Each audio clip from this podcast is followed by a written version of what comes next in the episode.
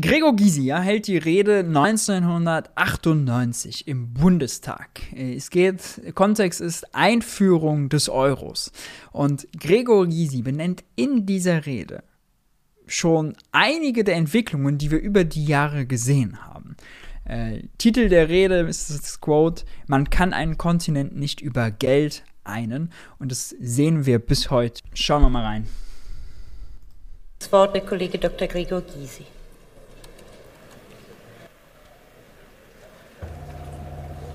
Frau Präsidentin, meine Damen und Herren, zunächst noch ein Wort an den Abgeordneten Hans-Dietrich Genscher. Sicherlich sind die politischen Unterschiede zwischen uns beiden, aber vor allem auch zwischen der Gruppe der PDS und der Fraktion der FDP und den dahinterstehenden Parteien gewaltig, insbesondere wenn ich an die Wirtschafts- und Finanzpolitik denke.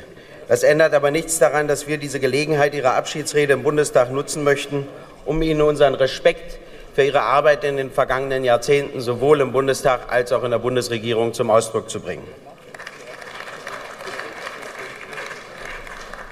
Es war hier viel die Rede von europäischer Integration und zweifellos ist die Einigung Europas ein großes politisches Ziel. Ich erinnere mich an die Tage, als die Mauer fiel, als die Diskussion um die Herstellung der deutschen Einheit beginn, begann und als die bange Frage gestellt wurde, was wird das nun? Wird das ein deutsches Europa oder wird es ein europäisches Deutschland? Und die, diese Frage hat damals ja nicht nur die Außenpolitikerinnen und Außenpolitiker in diesem Land und in anderen Ländern bewegt, sondern viele Menschen. Ich glaube, wir kennen die Antwort. Es ist ein deutsches Europa geworden. Es wurde an mehreren Stellen klar. Es, äh, zum Beispiel wurde es klar, dass Gerhard Schröder das einfach durchgesetzt hat mit den Agenda-Reformen äh, und damit die Inflation gedrückt hat und die europäischen Regeln sogar verletzt hat. Ja, Deutschland hat zu wenig Inflation, Inflationsziel nicht erreicht und zu viel Exportüberschuss danach. Denn es gibt eigentlich eine Begrenzung für den Exportüberschuss bei 6%. Außerdem interessant, Exporte dürfen 6%, äh, dürfen Exportüberschuss darf 6% der Wirtschaftsleistung betragen, Import aber nur, der Importüberschuss aber nur 4% der Wirtschaftsleistung. Das heißt auch da, ja, direkt eine Asymmetrie im Sinne der Exporteure. Deutschland ist Regelbrecher Nummer 1. Man hat sich in der Griechenland-Krise äh, und nach der Finanzkrise mal darüber aufgeregt, ah, die bösen Griechen und die bösen Italiener, die Schuldenmacher, die Regelbrecher. Und es ist ja so ein konservatives Framing auch. Ja, also die Regeln, die muss man einhalten. Hey, Leute, Deutschland ist der Regelbrecher Nummer eins in der Eurozone. Das muss man mal zur Kenntnis nehmen. Die Frage, die sich heute bei der heutigen Debatte ergibt, ist meines Erachtens eine andere. Wie kommt man zu einer europäischen Integration? Kommt man tatsächlich zu einer europäischen Integration, indem man ein Europa der Banken schafft? Oder käme man nicht viel eher zu einer europäischen Integration, wenn man über den Weg der Kultur, wenn man über den Weg der Chancengleichheit in den Gesellschaften, wenn man über den Weg der Angleichungsprozesse und das Ziel der sozialen Gerechtigkeit ein solches Europa integriert? Und das ist unsere grundsätzliche Kritik an dem Vorhaben, über das es heute hier zu beschließen geht. Man kann einen Kontinent nicht über Geld einen. Das hat noch so ein geiler Satz. Noch nie in der Geschichte funktioniert und das wird auch hier nicht funktionieren. Sie, Herr Genscher, haben vor allem davor gewarnt, dass es schlimme Folgen hätte, wenn die Europäische Währungsunion scheitern würde. Ich behaupte, sie kann auch scheitern, wenn man sie einführt, nämlich dann, wenn die Voraussetzungen nicht stimmen. Und darüber müsste nachgedacht und wie ich finde auch länger diskutiert werden.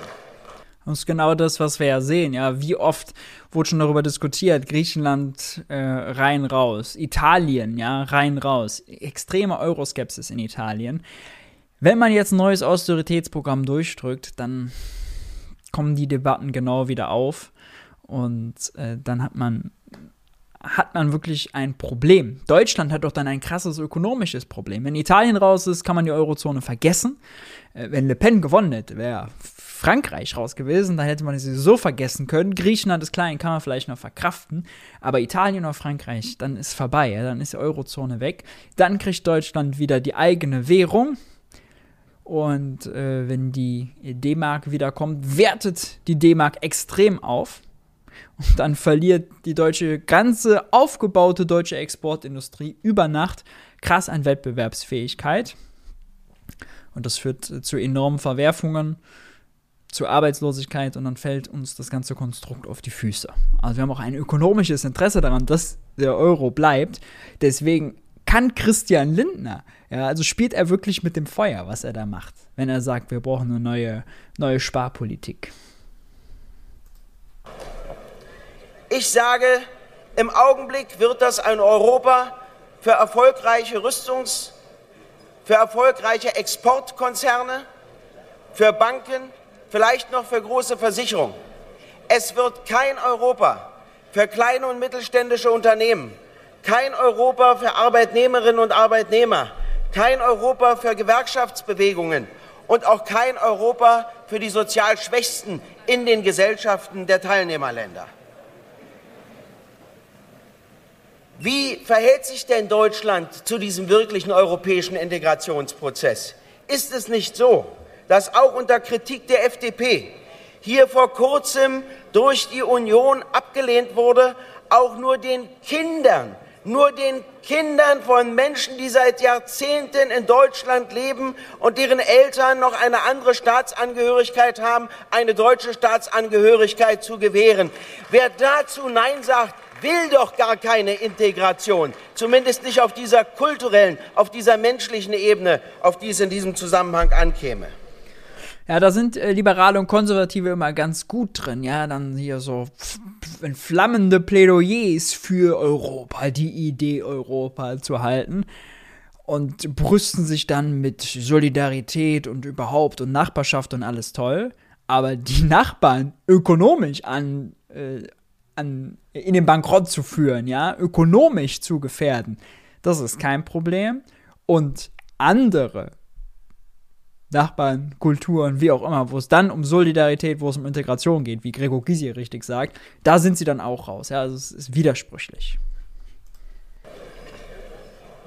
Ich weise darauf hin, dass es die Bundesregierung war, die mit Vehemenz den Euro fordert und fördert und es gleichzeitig ablehnte, europapolitisch die Arbeitslosigkeit anzugehen. Wer aber nicht europäisch Arbeitslosigkeit bekämpfen will, von dem behaupte ich, dass der Integrationswille eben nur auf einer Strecke ausgebildet ist, auf der Strecke des Geldes, aber nicht auf der Strecke der sozialen Frage, wo sie so wichtig wäre. Zu dem Zeitpunkt hatte Deutschland außerdem noch eine sehr hohe Arbeitslosigkeit. Deutschland galt noch als der kranke Mann Europas. Ja, wir waren nicht sozusagen äh, die, die die geringste Arbeitslosigkeit haben, wie es heute so ist, nicht das Erfolg wirtschaftlich erfolgreichste Land. Und wir haben ja uns daraus äh, äh, manövriert, ja, mit Agenda 2010, mit fetten Exportüberschüssen, zu Kost auf Kosten eben Frankreichs, Italiens, Spanien, unserer Nachbarländer. Und man kann quasi sagen, gesamteuropäisch oder in der Eurozone wurde die Arbeitslosigkeit ja kaum abgebaut. Ja. Wie gesagt, die war nie unter 7%. Jetzt vor kurzem knapp drunter 6,9. Rekordtief, peinliches Rekordtief, aber sonst nie man muss es so hart sagen, mit der Agenda 2010 Löhne gedrückt in Deutschland, Export, die deutsche Exportindustrie gepampert, künstlich wettbewerbsfähiger gemacht als die französische, als die italienische und damit Arbeitsplätze in Deutschland geschaffen, aber Arbeitslosigkeit nicht bekämpft, sondern nach Italien, nach Frankreich, nach Spanien exportiert. Ja. Wir haben deren Exportindustrien gekillt, unsere wettbewerbsfähiger gemacht und unsere Arbeitslosigkeit zu unseren Nachbarn verschoben. Das ist zum Thema Solidarität. Und wir alle wissen, dass wir es mit sehr ernstzunehmenden, auch rechtsextremistischen Entschei Erscheinungen in unserer Gesellschaft zu tun haben.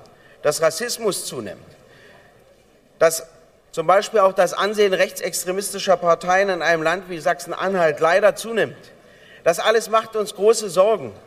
Und da sage ich, ist eine richtige, eine die Menschen mitnehmende, sie an ihren sozialen Interessen anknüpfende europäische Integrationspolitik entscheidend.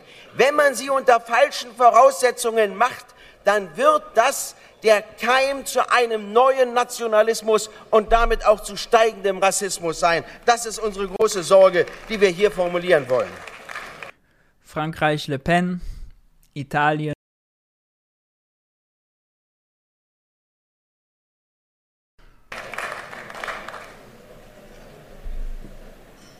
Hier ist gesagt worden, dass es ohne Euro keinen Abbau von Arbeitslosigkeit geben wird in Europa. Also das verstehe ich ja nun überhaupt nicht. Täglich wird uns hier erzählt, dass in bestimmten europäischen Ländern Arbeitslosigkeit durch verschiedenste Maßnahmen erfolgreich abgebaut wurde, ohne dass es den Euro gab. Ich halte es immer für gefährlich, wenn scheinbar zwingende Zusammenhänge hergestellt werden, die in Wirklichkeit nicht existieren, nur um ein anderes Ziel damit begründen und durchsetzen zu können. Im Gegenteil, der Euro bietet nämlich auch sehr viele Gefahren für Arbeitsplätze und es bringt uns gar nichts, auf sie nicht einzugehen. Der Bundeskanzler ist heute hier viel historisch gewürdigt worden.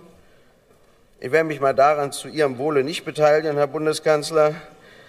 Aber ich sage ja zu seinem Wohle, ich sage ja zu seinem Wohle, hören Sie mal zu. Aber ich würde mich an Ihrer Stelle nicht so in der Vergangenheit definieren lassen. Das hat ja auch Probleme. Man kann natürlich einen leichten Euro einführen, wenn man sagt, es wird eine andere Regierung sein, die ihn auszubaden hat. Also ich meine, das ist natürlich auch ein Problem, vor dem wir hier stehen. Ja, dann unterhalten wir uns über die Voraussetzungen. Dann fangen wir an mit den Demokratiedefiziten, die es in Europa gibt. Zum Beispiel, alle, ganz viele Juristen haben erklärt, ob wir heute im Bundestag Ja oder Nein zum Euro sagen ob morgen der Bundesrat Ja oder Nein zum Euro sagt, er würde dennoch kommen, weil es nämlich längst ratifiziert ist über den Vertrag von Maastricht und im Grunde genommen kein Weg daran vorbeiführt. Am 2. Mai, am 2. Mai tagt das Europäische Parlament. Hat es was zu entscheiden in der Frage des Einführungs des Euro, in der Frage der Herstellung der Währungsunion? Es hat nichts zu entscheiden es hat nur mitzuberaten. Und selbst wenn dort eine große Mehrheit Nein sagen würde, es würde am Euro zum 1. Januar 1999 nichts mehr ändern. Da wird das gesamte Defizit deutlich, das dieser Vertrag mit sich bringt in Fragen der Demokratie. Wir schaffen eine europäische Währung, haben aber keinen europäischen Gesetzgeber, keine europäische Verfassung, keine garantierten europäischen Rechte und verlagern die Funktionen vom Parlament auf die Exekutive in Brüssel. Das heißt, heben die Gewaltenteilung in der Gesellschaft schrittweise auf, um dann damit sich dann die jeweilige Bundesregierung und auch die Regierung der anderen Länder und deren Parlamente auf Brüssel herausreden können und sagen können, wir können hier gar keine nationale Politik in diesen Fragen mehr machen, weil uns die Möglichkeiten genommen sind. Aber bis heute ein Problem. Ja? Das Europäische Parlament ist das einzige Parlament ohne Initiativrecht, kann keine eigenen Gesetzesvorschläge machen, ist auf die Kommission angewiesen, auf die Exekutive. Es ist so absurd, dieses System. Aber wir haben eben kein demokratisches europäisches Äquivalent. Das ist ein Hauptmangel der Verträge von Maastricht und Amsterdam. Ich behaupte, der Euro kann auch spalten. Denn er macht die Kluft zwischen den Mitgliedern. Und er hat gespalten. Mitgliedsländern der Europäischen Union und jenen, die nicht Mitglied der Europäischen Union sind, ja nicht kleiner, sondern größer. Der Weg gerade für die osteuropäischen Länder, für die sich Herr Genscher so eingesetzt hat, in die Europäische Union wird dadurch nicht leichter, sondern schwieriger werden. Er unterscheidet innerhalb, er unterscheidet innerhalb der Mitgliedsländer der EU zwischen jenen, die an der Währungsunion teilnehmen und jenen, die daran nicht teilnehmen. Das ist das erste Mal eine ökonomische und finanzpolitische Spaltung innerhalb der, zwischen den Mitgliedsländern der Europäischen Union. Er unterscheidet aber auch noch und stärker die Euro-Länder. Ob Frau Matthäus Mayer, ob die Sprecherin der Grünen, CDU, CSU oder FDP, alle würdigen am Euro, dass die Exportchancen Deutschlands sich erhöhen würden. Wenn das dann so wäre, wenn das dann so ist, dann müssen doch andere Produktionsunternehmen in anderen Ländern darunter leiden. Anders ginge es doch gar nicht. Das heißt, wir wollen den Export Deutschlands erhöhen und damit die Industrie in Portugal und Spanien und anderen Ländern schwächen. Die werden verostdeutscht, weil sie diesem Export nicht standhalten können. Das ist eines der Probleme, das zu einer weiteren Spaltung innerhalb Europas führt. Diese paar Sätze waren wirklich on point. Äh, so eine krasse Vorhersage. Ja, genau das ist so gekommen. Verschlimmert wurden noch maßgeblich durch die Agenda-Politik von Gerhard Schröder. Wie gesagt, die Harz-Reform, äh, äh, äh, die dazu geführt haben, dass äh, die Löhne in Deutschland stagniert sind, teilweise gesunken sind. Ähm, damit wenn die Löhne niedrig sind, ist die Inflation niedrig, steigen die Preise nicht, wird Deutschland wettbewerbsfähiger im Vergleich zu den europäischen Nachbarstaaten. Wird wettbewerbsfähiger, weil preislich wettbewerbsfähiger, gewinnt Marktanteile und zockt den anderen Industrie ab und Arbeitsplätze. Aber das Zweite ist, es geht selbst innerhalb der verschiedenen Länder um unterschiedliche Regionen. Es haben doch nur die Regionen etwas davon, die in erster Linie vom Export leben. Was ist denn mit jenen Regionen, auch in Deutschland, die kaum exportieren? Sie wissen, dass der Exportanteil der ostdeutschen Wirtschaft fast null ist. Die haben überhaupt nichts davon. Im Gegenteil, die Binnenmarktstrukturen werden durch Billigprodukte und Billiglöhne systematisch zerstört werden. Deshalb sage ich, es ist ein Euro der Banken und der Exportkonzerne, nicht der kleinen und mittelständischen Unternehmen, die auf den Binnenmarkt angewiesen sind, nicht der Arbeitnehmerinnen und Arbeitnehmer.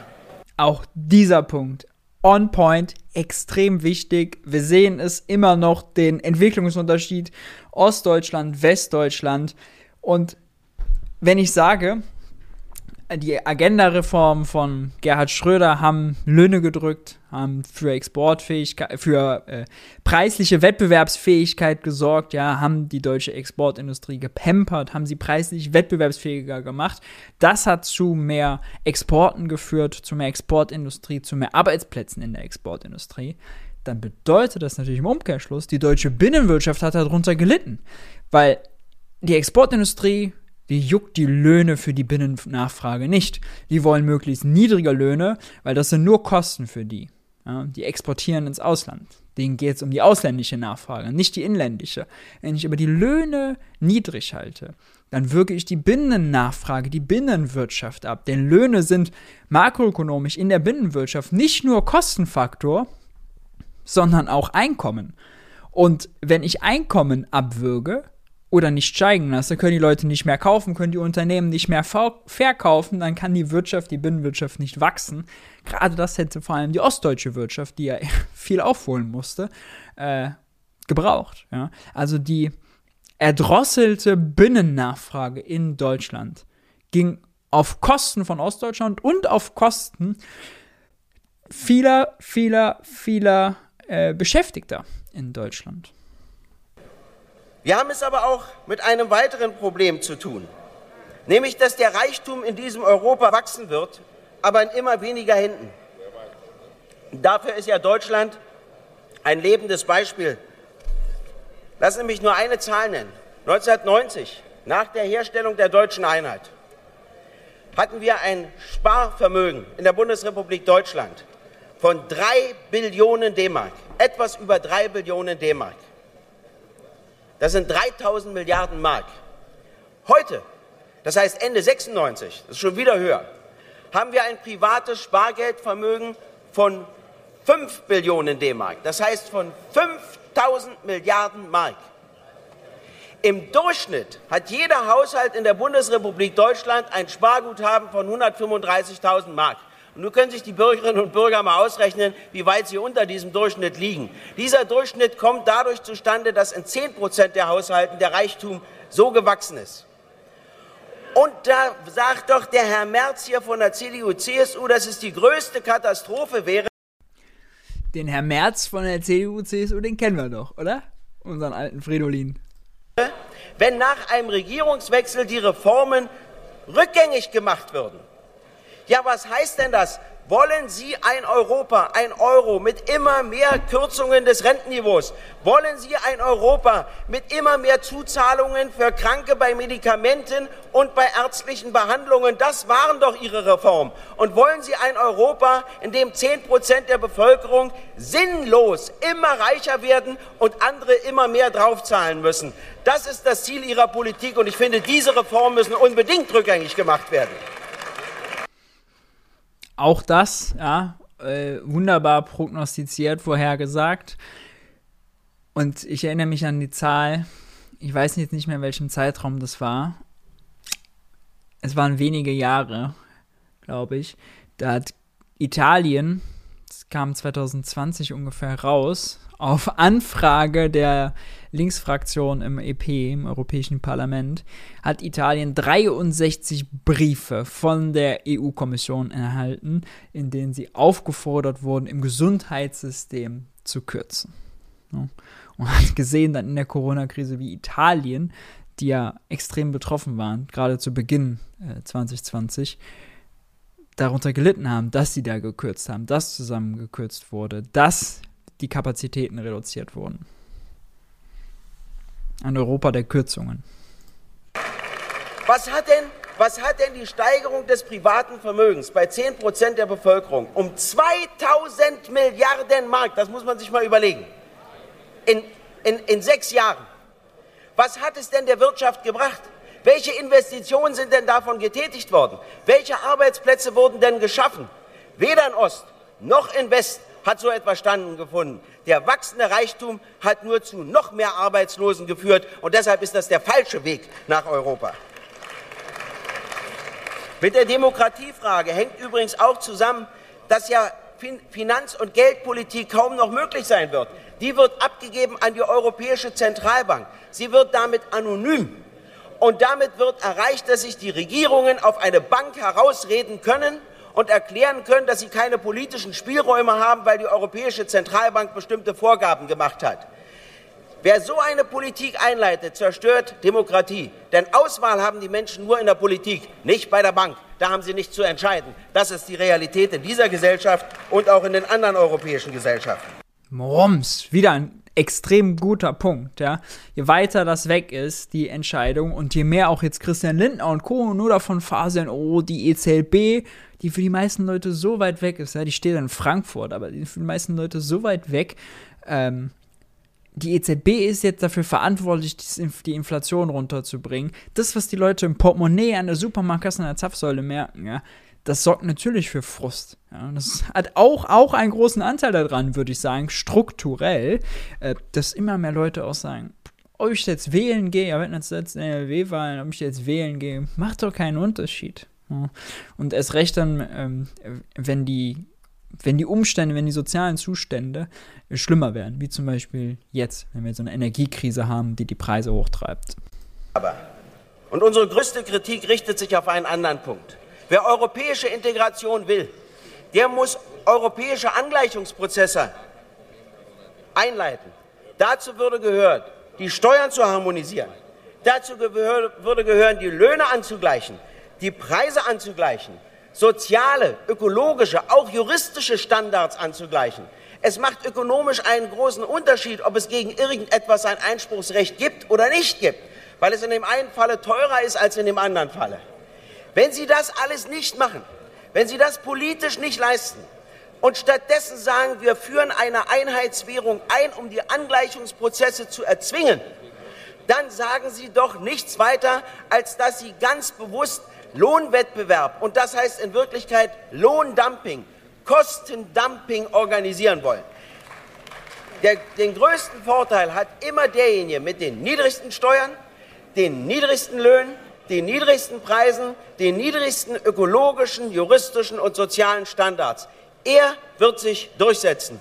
Und das wird ein Europa des Dumpings, des Abbaus nach unten. Und wer so etwas organisiert, der, behaupte ich, organisiert nicht nur Sozial- und Lohnabbau, sondern er organisiert auch zunehmenden Rassismus. Das mag nicht bewusst sein, aber das wird die Folge sein, so wie wir das heute schon auf den Baustellen in Deutschland und in anderen Ländern erleben.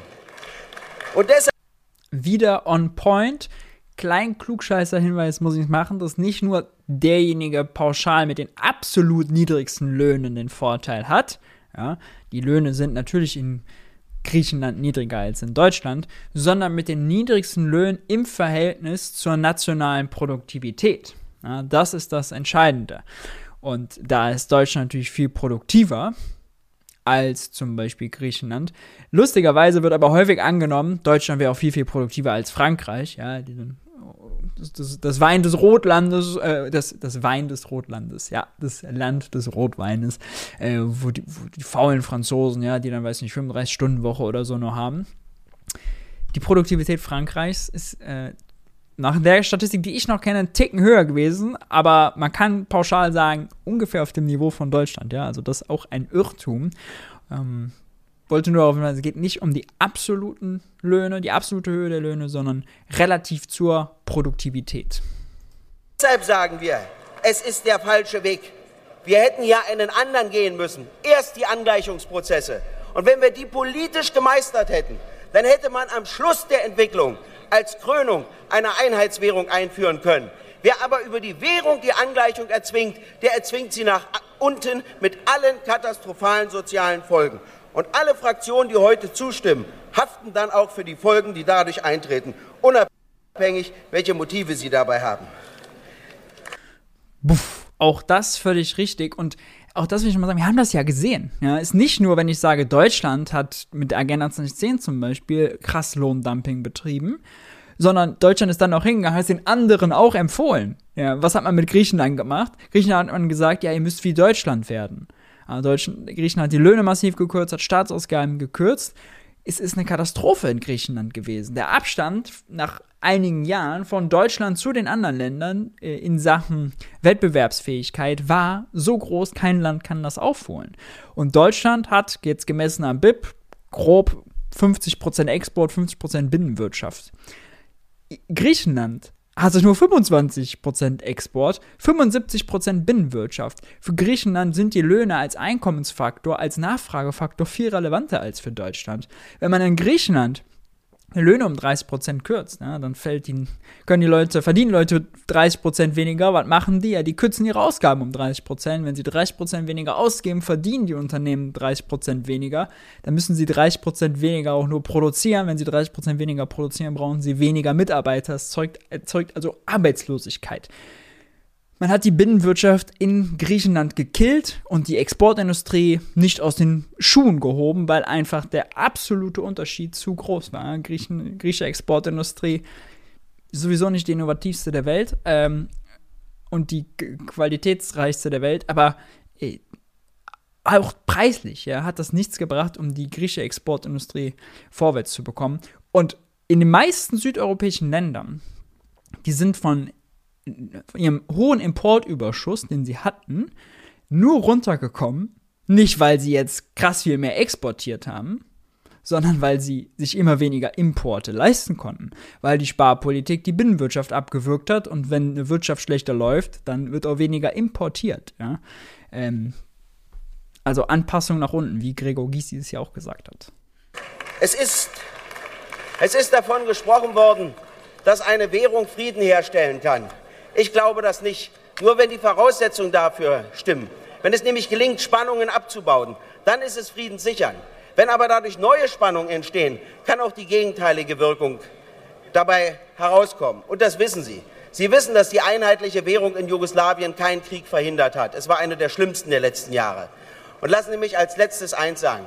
Der Hauptmakel dieser Währungsunion wird bleiben, dass sie die deutsche Bevölkerung nicht befragt haben. Sie hätten in dieser entscheidenden Frage einen Volksentscheid durchführen müssen. Dann wären Sie auch aufklärungspflichtig gewesen. Und Herr Kollege Merz, das spricht nicht gegen parlamentarische Demokratie. Auch Frankreich, auch Dänemark sind parlamentarische Demokratien, auch Irland. Und sie haben dennoch einen Volksentscheid durchgeführt. Nein, man kann das Volk nicht nur wählen lassen. In wichtigen Sachfragen muss man es auch zur Entscheidung aufrufen und zum Mitmachen. Anders wird man Integration in Europa nicht erreichen.